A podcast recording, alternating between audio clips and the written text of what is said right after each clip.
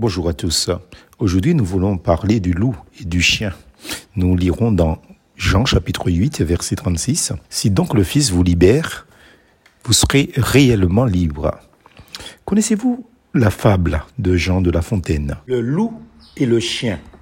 Le loup n'a que la peau et les os lorsqu'il rencontre un chien, aussi puissant que le beau gras poli. Il lui fait compliment sur son embonpoint. Le chien répond Suivez-moi, vous aurez un bien meilleur destin. Le loup le suit afin d'avoir part lui aussi au relief de toutes les façons des os de poulet, des os de pigeon, sans parler de maintes caresses. Il est envieux jusqu'au moment où, chemin faisant, il voit le col pelé du chien. Qu'est-ce que cela? dit le loup. Le collier dont je suis attaché, de ce que vous voyez, est peut-être la cause, répond le chien. Tout semblait parfait, attirant. Subitement, le loup comprend que l'embonpoint du chien avait un prix.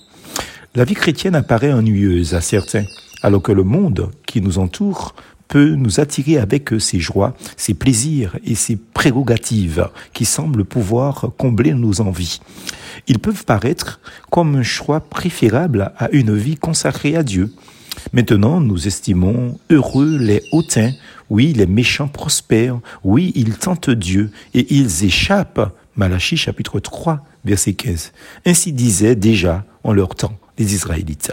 Oui, mais le chien de la fable a un collier, il a un maître auquel il est soumis. Et le loup lui dit, vous n'êtes pas libre pour aller où vous voulez Voilà pourquoi l'apôtre Paul met en garde contre l'attirance du péché et des plaisirs éphémères de ce monde, dirigés par Satan, que Jésus appelle le prince de ce monde, dans Jean chapitre 12, verset 31 et chapitre 16, verset 11.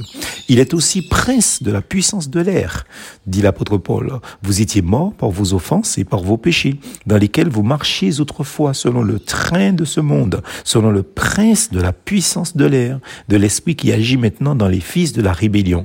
Éphésiens chapitre 2, versets 1 et 2. Ne savez-vous pas quand vous livrez à quelqu'un comme esclave pour lui obéir, vous êtes esclave de celui à qui vous obéissez, dit l'apôtre Paul encore, dans Romains chapitre 6, au verset 16.